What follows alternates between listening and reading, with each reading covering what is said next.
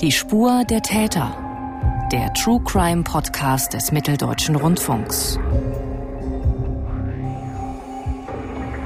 In Erfurt hat heute Mittag ein herrenloser Koffer für große Aufregung gesorgt. Er stand vor dem Haupteingang des Bahnhofs und aus Sicherheitsgründen wurde der gesamte Bahnhofsvorplatz ab 12 Uhr gesperrt. Sprengstoffsuchhunde kamen zum Einsatz. Bahnreisende mussten die Seiteneingänge benutzen.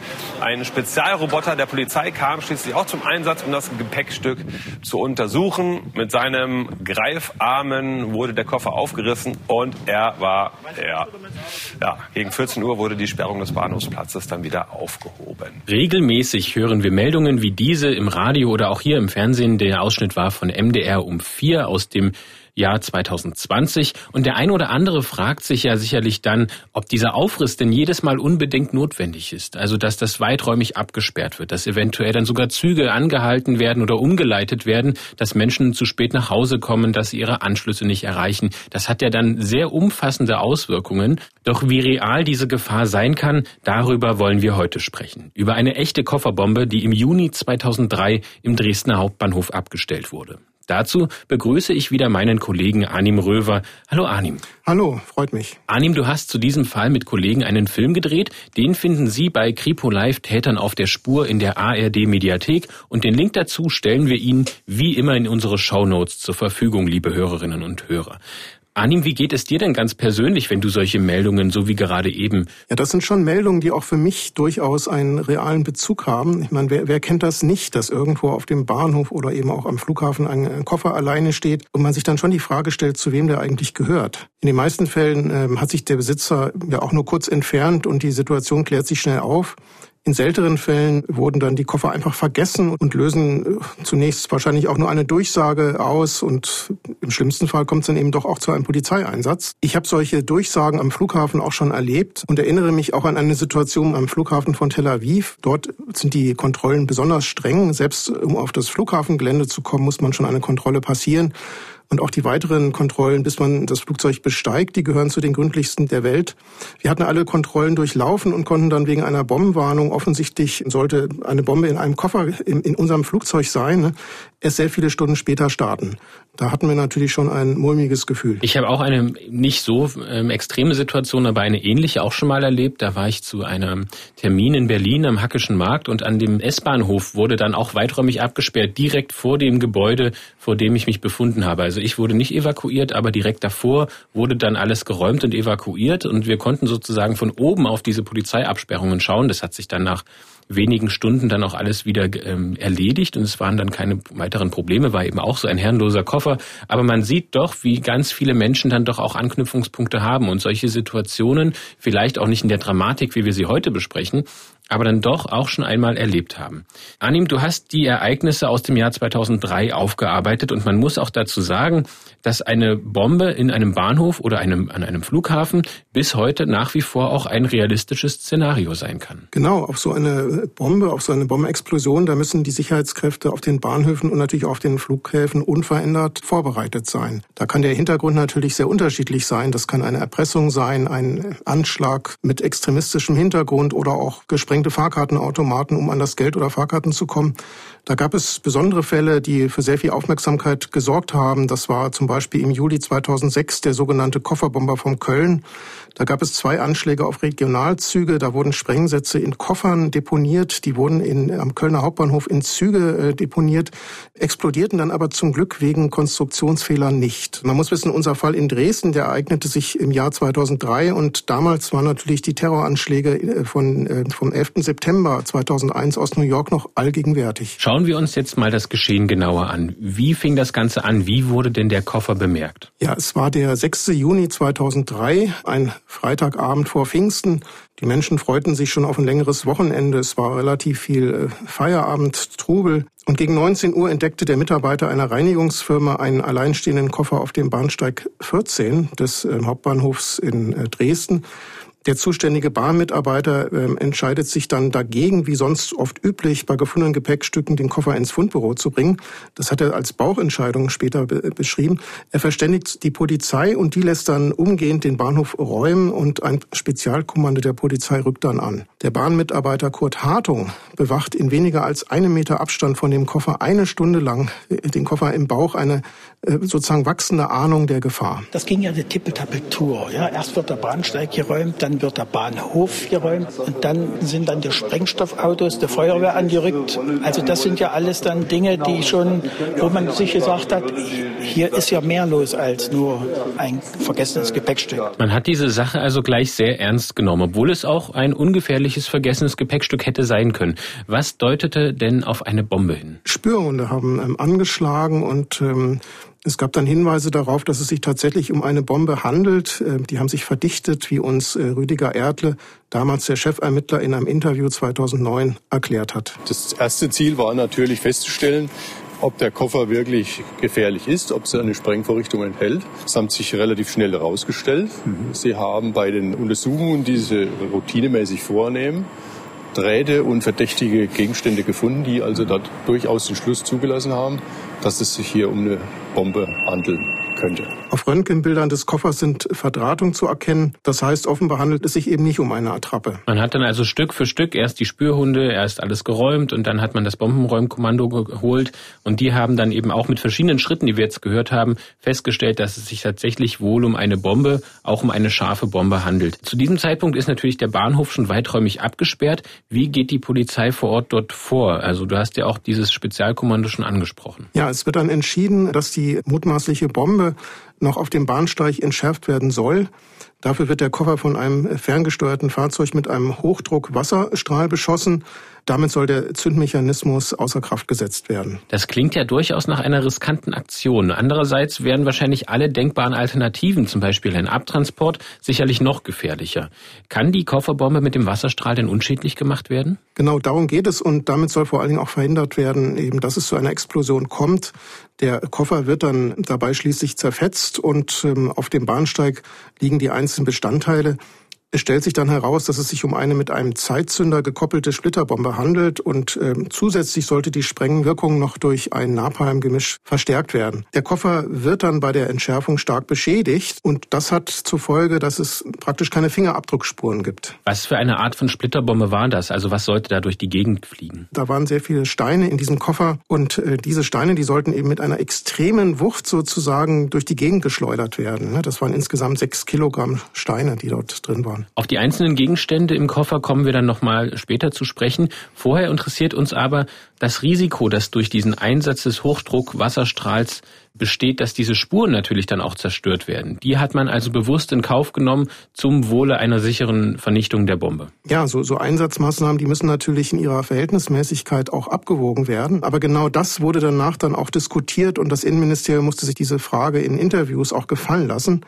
Die Antwort des damaligen Ministeriumssprechers Thomas Uslaub lautet folgendermaßen. Ich glaube, für gegenseitige Vorwürfe ist momentan absolut keine Zeit. Das ist einfach der falsche Moment. Äh, sicherlich muss man im Nachgang einmal prüfen, aber wir gehen davon aus, dass die Beamten hier nach pflichtgemäßen Ermessen gehandelt haben und richtig gehandelt haben, indem sie den Sprengsatz delaborierten. Das heißt, es bestand die Möglichkeit einer Gefahr für den Bahnhof, für die Bevölkerung. Diese Gefahr musste so schnell wie möglich und so effektiv wie möglich abgewendet werden. Strafverfolgung muss mitunter auch einmal gegenüber diesem Gesichtspunkt zurücktreten. Ähnlich äußert sich Sachsens damaliger Innenminister Horst Rasch in der Tagesschau damit gab es dann auch eine bundesweite Aufmerksamkeit. In dem Zusammenhang wurde auch über eine Videoüberwachung diskutiert. Es waren zwar Kameras installiert, aber es war eben keine Speicherung ähm, erlaubt.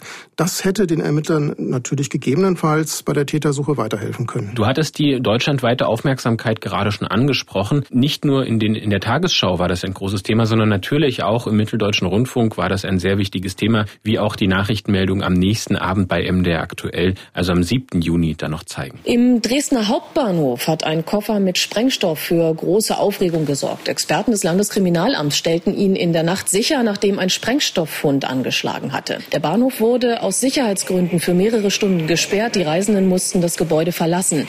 Die Beamten des LKA entdeckten sowohl weißes Pulver als auch Zündvorrichtungen in dem Gepäckstück. Erste Untersuchungen bestätigten den Verdacht, dass es sich dabei um Sprengstoff handelte. Die zentrale Frage, nachdem man nun diese gefährliche Bombe entschärfen konnte, ist, wer hat die Bombe gebaut?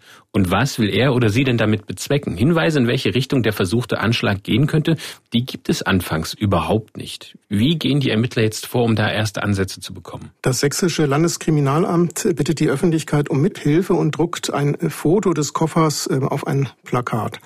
Dazu heißt es, am Freitag, den 6. Juni 2003, wurde in der Zeit von 18 bis 19.40 Uhr auf dem Bahnsteig 14 des Dresdner Hauptbahnhofes der abgebildete Koffer mit Sprengvorrichtungen durch eine unbekannte Person abgestellt.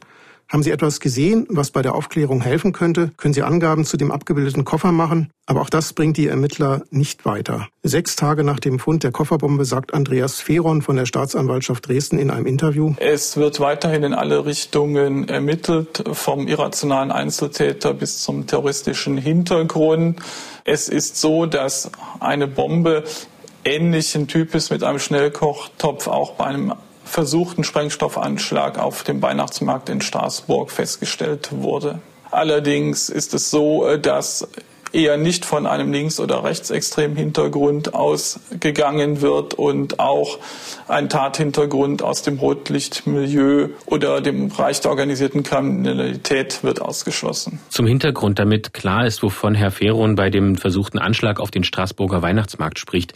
Im Jahr 2000 wollten vier algerische Islamisten mit sechs Kilo Sprengstoff unter anderem einem Dampfkochtopf aus Aluminium eine Explosion herbeiführen und viele Menschen in der elsässischen Stadt töten. Der Anschlag wurde vereitelt, die Männer wurden nach Geheimdienstinformationen in Frankfurt am Main festgenommen und 2003 zu hohen Haftstrafen verurteilt. Wir kommen aber zurück zur Kofferbombe von Dresden. Hier wird, wie wir gerade gehört haben, in alle Richtungen ermittelt. Kommen denn die Kripo-Mitarbeiter Stück für Stück voran? Inzwischen wurde beim LKA Sachsen eine Sonderkommission Bahnhof mit 20 Beamten gebildet. Die Suche nach dem Täter gestaltet sich als schwierig. Und obwohl die Soko im Dunkeln tappt, lädt das LKA Sachsen sechs Tage nach dem Bombenfund äh, zu einer Pressekonferenz. Natürlich hat die Öffentlichkeit äh, ein Interesse daran, den Sachstand in diesem ähm, Fall zu erfahren. Und auch die Ermittler ähm, stehen unter ziemlich großem Druck. Das wird dann auch wieder zum Thema in der Tagesschau. Hier ist das erste deutsche Fernsehen mit der Tagesschau.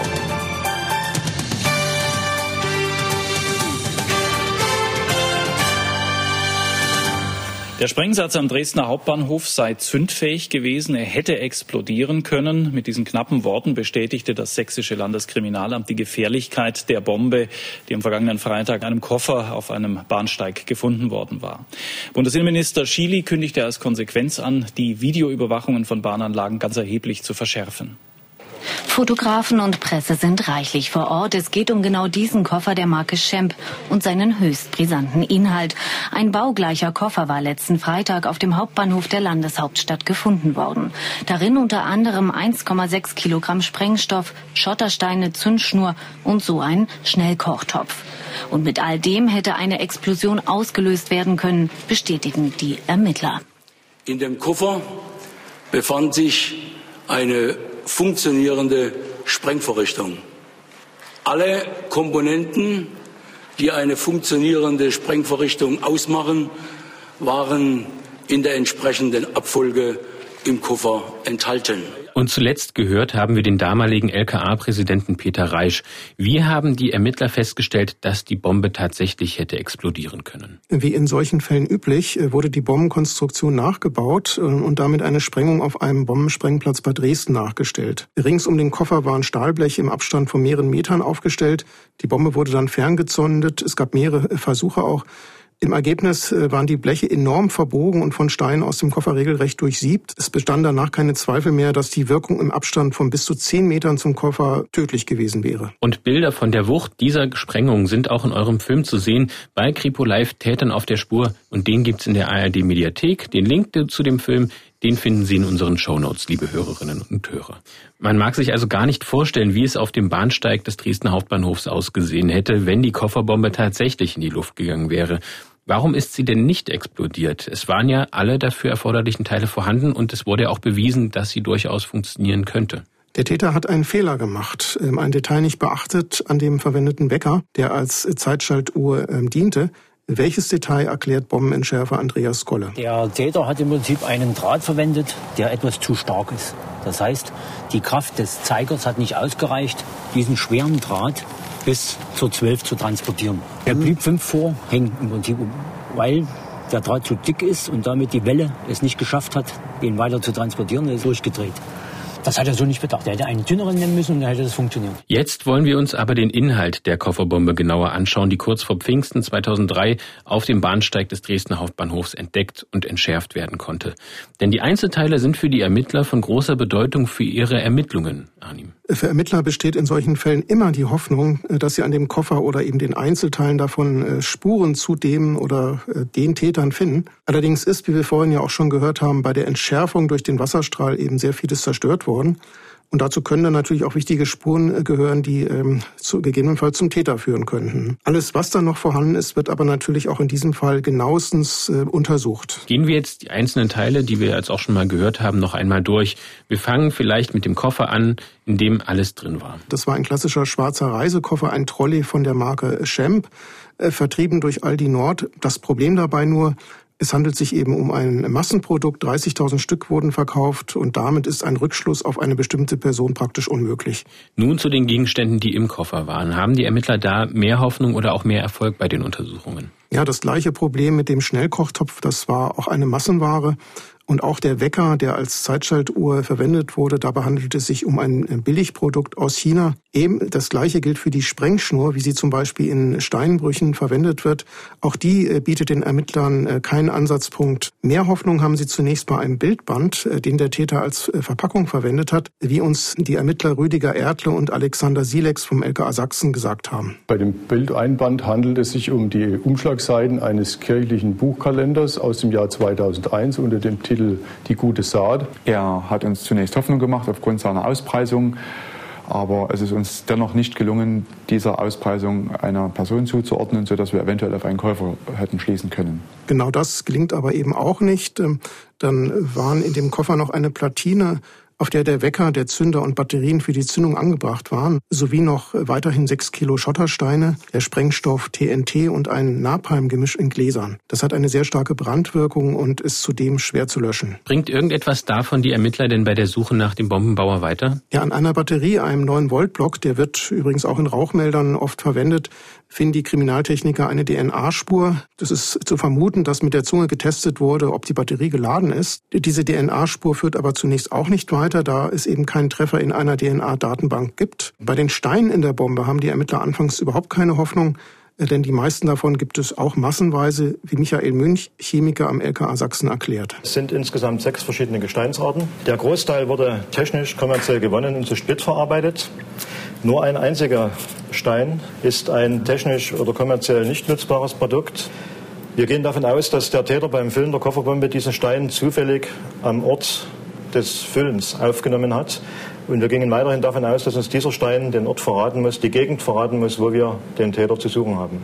Den gibt es nur in einem sehr eng begrenzten Gebiet. Und das ist ein Gebiet zwischen, etwa zwischen den Orten Ellefeld und Schöneck im Vogtland. Bei dem Stein handelt es sich um einen hellen, flachen Stein mit dem Gesteinsnamen Phylit. Das heißt, damit gibt es zumindest einen örtlichen Ansatzpunkt, wenn aber eben noch keinen direkten Hinweis auf eine bestimmte Person. Wie kommt man denn nun von den Steinen und der Örtlichkeit zu einem möglichen Tatverdächtigen? Bei einer Recherche im Bundeskriminalamt zu Erpressern, die die dafür bekannt waren, auch mit Waffen oder Sprengstoff zu tun gehabt zu haben, ist einer von 102 Verdächtigen ebenfalls im Vogtland geortet worden. Das ist immerhin schon mal eine Richtung und daneben gibt es dann noch einen weiteren Hinweis und der kommt von Kollegen und Kolleginnen aus Frankfurt am Main. Die bearbeiten damals einen Erpressungsfall. Ein Unbekannter fordert von der Deutschen Bank 50 Millionen Euro. Ab äh, Februar 2003 schickt er mehrere Erpresserschreiben. Ich werde ohne Erbarmen bestrafen, hieß es im ersten Brief an die Deutsche Bank. Es kommt dann auch zu einer Verpuffung in einem Kaufhaus in Wiesbaden. Eine Kundin wird verletzt und es entsteht ein Schaden von immerhin einer halben Million Euro. Das bezeichnet der Erpresser als Pyroscherz und droht mit Handgranaten und damit einer viel folgenreicheren ähm, Explosion. Ermittler vermuten einen Zusammenhang, denn in seinem siebten Brief im September 2003 schreibt der Erpresser,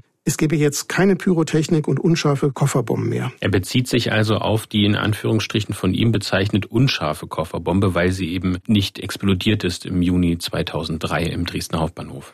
Es zeigt sich also, dass der Bauer der Kofferbombe von Dresden mit großer Wahrscheinlichkeit die gleiche Person ist, die damals die Deutsche Bank erpresst hat und schon einen Anschlag in Wiesbaden verübt hat. Was wissen die Ermittler zu diesem Zeitpunkt denn über den Verfasser dieser Erpresserbriefe? Sie wissen sehr wenig. Die Briefe sind unterschrieben mit Hannibal, mit P und 3N geschrieben. Das klingt natürlich ein wenig nach Hannibal Lecter, dem Serienkiller aus dem Psychothriller Das Schweigen der Lämmer. Aus der Vorgehensweise und der Höhe der Forderung lässt sich aber doch einiges ablesen.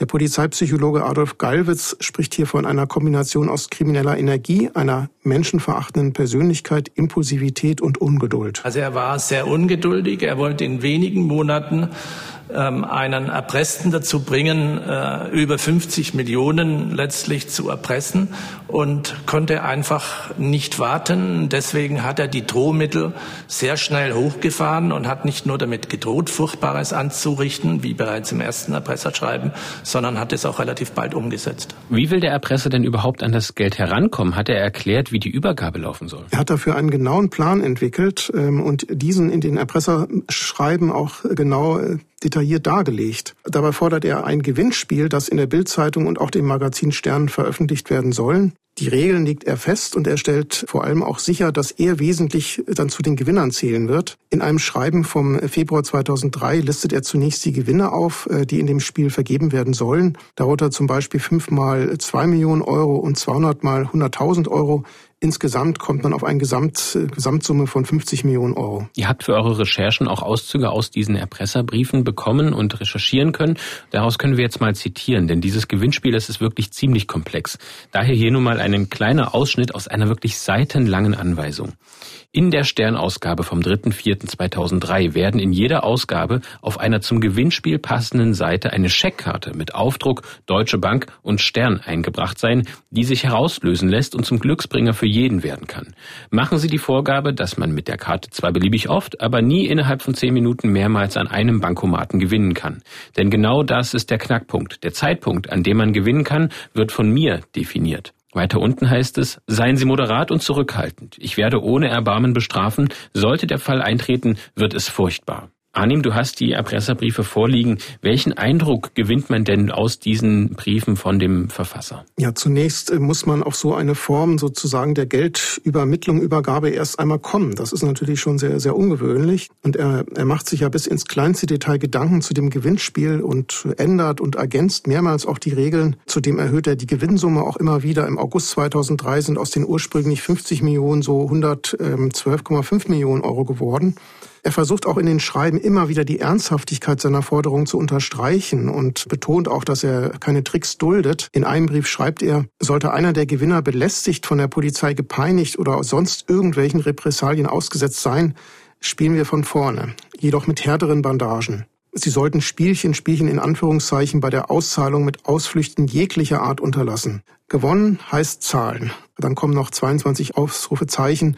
Es grüßt Hannibal. Für Polizeipsychologe Gallwitz bestätigt das Vorgehen des Erpressers in Bezug auf die Geldübergabe, dass genau das ein Punkt ist, an dem viele Erpresser scheitern. Das ist die Achillesferse bei Erpressungen. Wie komme ich an diese vielen Millionen? Und ähm, der Kofferbombertäter, der hatte eine absurde Vorstellung, dass er ein ähm, Preisrätsel ähm, erfinden möchte, wo er die Regeln und die Gewinner vorgibt und er lässt sich dann aus den Geldautomaten den äh, Gewinn von mehr als 50 Millionen, später dann über 100 Millionen raus. Also das ist auch so absurd gewesen, dass sich auch nicht annähernd die Deutsche Bank zu irgendeiner Sekunde äh, auf dieses Spiel eingelassen hätte. Und das zeigt eigentlich immer wieder, dass auch Täter, die sehr gewalttätig und sehr entschlossen und sehr impulsiv vorgehen, irgendwann an die Grenze ihrer Planungsfähigkeit kommen und die Planung einer optimalen äh, Geldübergabe ist ihm nicht nur nicht gelungen, sondern die ist, äh, muss man sagen, äh, vollkommen schief gegangen. Inzwischen ist die Kofferbombe von Dresden bei weitem kein rein sächsischer Fall mehr. Wir hatten ja schon angesprochen, dass es ähm, Hinweise auch von den Kolleginnen und Kollegen aus Frankfurt am Main gab. Es gibt eine deutschlandweite Aufmerksamkeit. Auch das Bundeskriminalamt ist in die Ermittlungen involviert.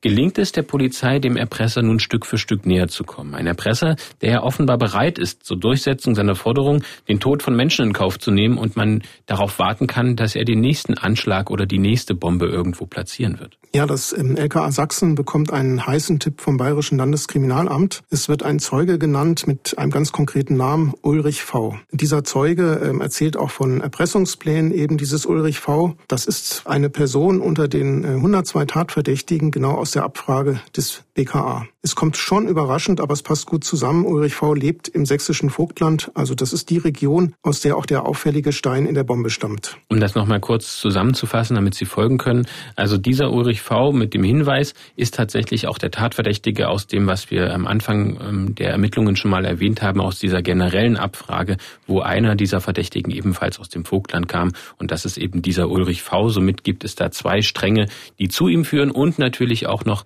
dieser Hinweis über die Steine. Nach Monaten der erfolglosen Suche geht es also plötzlich sehr schnell. Es gibt einen Verdächtigen, eben Ulrich V. aus dem sächsischen Vogtland. Welche Informationen über ihn können die Ermittler denn zusammentragen? Auch damit dem mutmaßlichen Erpresser seine Taten wirklich gerichtsfest nachgewiesen werden können, erfolgt der Zugriff nicht sofort. Das ist übrigens äh, meistens so, auch wenn man schon sehr viele Dinge gesammelt hat, ist es so, dass das Ermittler natürlich immer noch ähm, lange überwachen und dann erst zugreifen, wenn sie sich wirklich ihrer Sache sehr sicher sind. So ist es in diesem Fall auch. Es wird also zunächst überwacht. Ulrich V. wohnt in dem Ort Ellefeld. Das sind knapp mit, mit knapp 3000 Einwohnern in der Nähe von Plauen.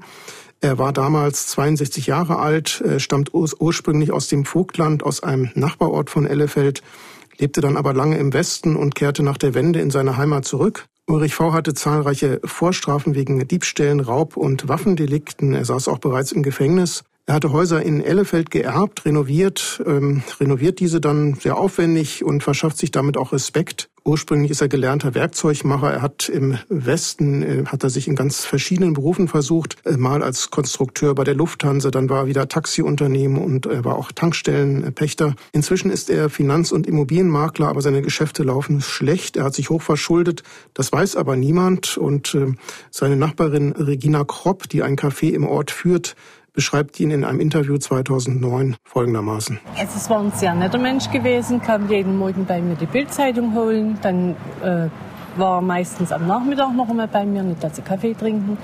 Seine äußere Erscheinung war sehr fein. Man hat hier in Ellefeld wenige Leute, die so gut gekleidet sind, schon am Morgen. Und er war nett.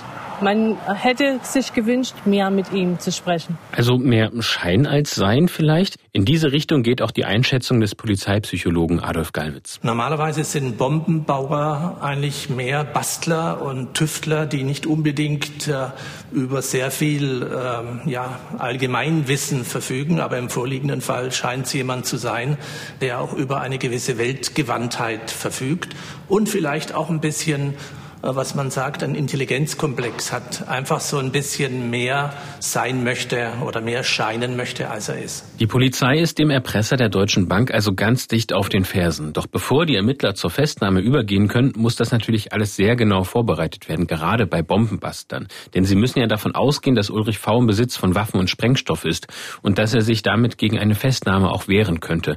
Wie gehen die Kripo-Beamten jetzt weiter vor? Die Ermittler überwachen ihn auf Schritt und Tritt. Sie wollen die Risiken Risiken minimieren und sicher gehen, dass der Verdächtige bei der Festnahme auch keine Waffen bei sich hat. Daher soll der Zugriff auch nicht in seiner Wohnung erfolgen, sondern sozusagen außerhalb in einer überschaubaren Situation und in einem Moment, in dem er sich relativ sicher fühlt und nicht mit sowas rechnet. Am 23. September 2003, also ungefähr vier Monate nach der Tat, ist es dann soweit. Im Nachbarort von Ellefeld an einer Tankstelle soll der Zugriff erfolgen. Dabei kommt äh, den Polizisten entgegen, dass es äh, warm ist. Ulrich V. ist leicht gekleidet. Er hat definitiv keine Waffe bei sich. Im Tankstellenladen kauft Ulrich V. eine Flasche Wasser. Beim Verlassen erfolgt dann der Zugriff. Mehrere Polizeiautos fahren von verschiedenen Seiten und lassen ihm dabei keine Chance zur Flucht. Und wie reagiert Ulrich V. auf seine Festnahme? Er lässt sich zunächst absolut widerstandslos festnehmen, aber er droht dann auch sofort in den folgenden Minuten damit, dass wenn man ihn nicht wieder freilässt, er Bomben in die Luft fliegen lässt, die er angeblich in Goodies äh, versteckt haben will. Die Polizei beschließt äh, daraufhin, den Bereich um den Wohnort von Ulrich V. zu räumen. Sie finden dann in der Umgebung des Hauses aber gar keine Bomben. Diese Gefahr ist also gebannt, aber da ist ja noch das Haus selbst. Hier hat Ulrich V. offenbar die Bombe für den Dresdner Hauptbahnhof gebaut.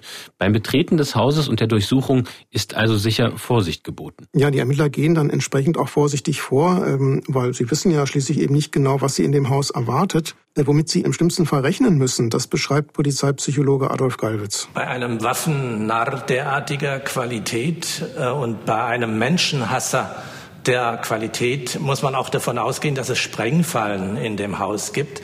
Also dass man da nicht einfach reingehen kann und alle Schränke aufmachen kann und alle Türen aufmachen kann, ohne dass es möglicherweise zu einer äh, tödlichen Explosion führen kann. Also haben die äh, Einsatzkräfte, die die Durchsuchung gemacht haben, da waren Spezialist, Spezialisten dabei, die zuerst mal die einzelnen Räume freigeben mussten als nicht gefährlich. Sprengfallen werden zum Glück keine gefunden.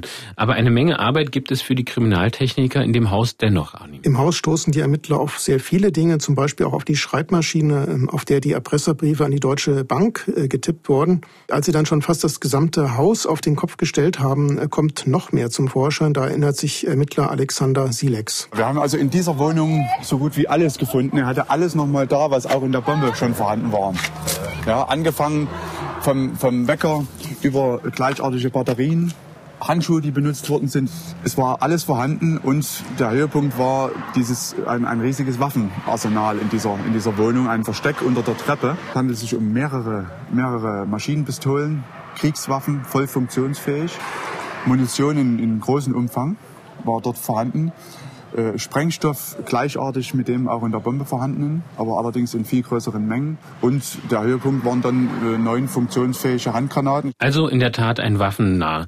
Die Beweislage gegen Ulrich V. ist damit erdrückend. Wie verhält er sich denn dann in den anschließenden Vernehmungen? Der Ermittler Alexander Selex, der die Vernehmung durchgeführt hat, äh, beschreibt ihn als höflich, nett. Es war ein angenehmes Gespräch. Zur Tat selbst sagt Ulrich V. dann allerdings viele Stunden nichts. Er tischt den Ermittlern auch Lügen auf. Ermittler Silex beschreibt beschreibt es so. Konfrontiert mit den Ergebnissen der Durchsuchung, die dann nach und nach während der Vernehmung eintrafen, ist er dann an irgendeinem Punkt mal gekippt, wo man auch gespürt hat, dass er nicht mehr weiter kann, dass er in einer Sackgasse steckte und ähm, dann auch das Bedürfnis hatte zu reden. Und diese Situation haben die Kollegen und ich versucht auszunutzen und es ist uns Gott sei Dank gelungen und er hat dann ein umfassendes Geständnis abgelegt. Er gibt dann auch zu, dass er die Deutsche Bank erpresst hat, ähm, um an Geld zu kommen. Die Bombe sollte als Druckmittel dienen und ähm, eben seinen Forderungen Nachdruck verleihen. Er betont aber immer wieder, dass sie nicht hochgehen sollte. Es besteht also kein Zweifel, dass die Ermittler den richtigen festgenommen haben, oder? Das war noch nicht unbedingt sicher, denn es stellte sich die Frage, ob er die Bombe alleine gebaut hat. Deshalb haben die Ermittler die Einzelteile nochmal zusammengestellt und lassen Ulrich V. die Bombe noch einmal nachbauen.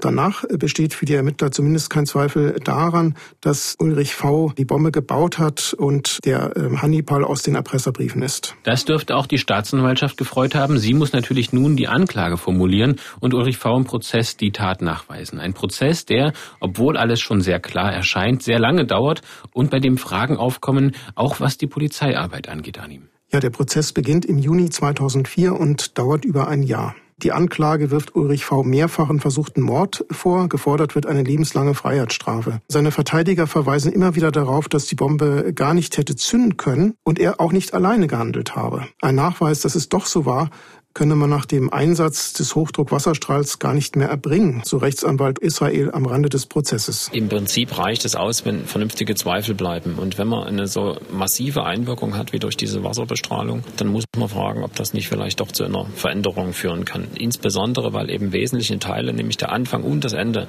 des Zeigers dieser Uhr oder dieses Weckers überhaupt nicht mehr vorhanden sind. Es ist alles am Ende zusammengesetzt worden in einer Art Puzzle. Die Verteidiger kritisieren auch den damaligen LKA-Chef, der von einer funktionierenden funktionierenden Sprengvorrichtung gesprochen hatte, noch bevor die Gutachter ihre Arbeit abgeschlossen hatten. Das habe die Gutachter beeinflusst. Aus Sicht der Verteidigung ist nur die Erpressung der Deutschen Bank erwiesen. Die Anklage sieht das aber anders. Andreas Feron, damals Sprecher der Dresdner Staatsanwaltschaft, sagt dem MDR. Die äh, Feststellungen der Sachverständigen haben ergeben, dass die Kofferbombe erhebliches Potenzial an Sprengstoff gehabt hat, erhebliches Gefährdungspotenzial, auch ohne dass äh, die Bombe in dem Sinne scharf war, dass sie hätte ferngezündet werden können. Die Staatsanwaltschaft geht davon aus, dass Ulrich V. billigend in Kauf genommen hat, dass schätzungsweise ein bis 200 Menschen, die sich in dieser Situation auf dem Bahnhof befunden hätten, zu Tode gekommen wären. Und Ulrich V. selbst, äußert er sich während des Prozesses zu den Vorwürfen? Zunächst äußert er sich nicht. Er schweigt mehrere Monate. Es werden dann die Kripo-Beamten gehört, die Ulrich V. vernommen haben. Und es wird eine Videoaufzeichnung einer Vernehmung im Gerichtssaal vorgespielt. Dieser Aufnahme zu folgen sei aber schwierig gewesen, berichtet berichtete MDR-Reporter André Oswald. Die Ermittler hätten, so sagte er damals in seinem Bericht, keine Erfahrung mit solchen Videoaufzeichnungen gehabt. So wichtig, wie diese Videovernehmung auch war, so stümperhaft wurde sie ausgeführt. Der Ton ist schlecht zu verstehen, einige Teile fehlen ganz. Und obwohl die Richter sich das Band heute immer wieder vorspielen ließen, sie durften nur schwer Beweise für einen Mordversuch gefunden haben. Zu viele Details der Vernehmung stützen die These der Verteidigung, die Kofferbombe habe nie explodieren sollen. Nach der Vernehmung aller wichtigen Zeugen und Gutachter bricht Ulrich V. Ende 2004 dann doch noch sein Schweigen. Er sagt, ein Unbekannter habe ihn zum Bombenbau gezwungen. Die Anleitung kam angeblich per Post, die Bombenteile in einer Obstkiste. Aus Angst habe er dann die Bombe gebaut, aber ansonsten mit der, Zitat, scheußlichen Sache nichts zu tun. Das ist nur eine von mehreren Geschichten, die der Angeklagte präsentiert. Die Gutachterin, die die Psyche von Ulrich V. analysiert hat, sagt über ihn, er neige zur Idealisierung seiner eigenen Person und auch zur Selbstüberschätzung. Wir hatten ja schon erwähnt, dass der Prozess über ein Jahr andauert. Nach sage und schreibe 43 Verhandlungstagen fällt am 29. Juli 2005, also zwei Jahre nach der Tat, am Landgericht Dresden das Urteil. Wie lautet es? Ulrich V. wird zu zwölf Jahre Haft wegen schwerer räuberischer Erpressung und versuchten mehrfachen Mord verurteilt. Also weder wie von der Anklage gefordert lebenslang noch sieben Jahre, wie es die Verteidigung wollte. Die Richterin geht in ihrer Urteilsbegründung davon aus, dass die Bombe scharf war. Zudem habe Ulrich V. durch den Besitz von Schnellfeuergewehren und Pistolen gegen das Kriegswaffenkontrollgesetz verstoßen. Für das Landgericht Dresden war das sicher einer der spektakulärsten Verhandlungen in seiner Geschichte. Inzwischen liegt das Urteil über 15 Jahre zurück. Die zwölf Jahre Haft sind also abgesessen für Ulrich V. Und für deinen Film hast du dich auch mit der Frage beschäftigt, was in der Zwischenzeit aus diesem Mann geworden ist. Ja, einen direkten Kontakt zu Ulrich V. haben wir äh, dennoch nicht aufgenommen. Auch er hat natürlich ein Recht auf Resozialisierung. Von seinem damaligen Verteidiger haben wir aber erfahren, er steht noch in, mit ihm in Kontakt, dass er nach Verbüßung übrigens der kompletten Haft nicht wieder nach Ellefeld zurückgezogen ist. Vergessen wollen wir an dieser Stelle natürlich auch die Menschen nicht, die Ulrich V. im Jahr 2003 einer enormen Gefahr ausgesetzt hat. Die Menschen, die im Dresdner Hauptbahnhof waren, allen voran Bahnmitarbeiter Kurt Hartung, der den verdächtigen Koffer eine Stunde lang nicht aus den Augen lassen durfte. Er sagte einem MDR-Reporter am Rande des Prozesses, Natürlich hat man auch später dann, als man realisiert hat, dass der äh, äh scharf war, der Koffer, und hätte hochgehen können, da habe ich, hab ich mir schon mal gesagt, ein Glück, dass du das Gepäckstück nicht angerührt hast. Und damit endet unsere heutige Episode. Vielen Dank, Arnim, dass du uns wieder einen Einblick in deine Recherchen gewährt hast. Den Link zu deinem Film zum Kofferbomber von Dresden gibt es wie erwähnt in unseren Show Notes in der ARD Mediathek bei Kripo Live Tätern auf der Spur. Bei Fragen oder Rückmeldungen zu unserem Podcast freuen wir uns über eine E-Mail von Ihnen. Die Adresse lautet die-spur-der-täter mit ae.mdr.de. Wenn Ihnen diese Episode gefallen hat, abonnieren Sie unseren Podcast, dann erhalten Sie auch automatisch die nächste Episode in zwei Wochen. Mein Name ist Mathis Kiesig, vorbereitet hat die Episode mein Kollege David Kopp und produziert wurde sie von Ingo Naumann. Vielen Dank fürs Zuhören und bis zum nächsten Mal.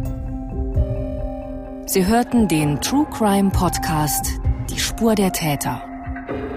Eine Produktion des Mitteldeutschen Rundfunks.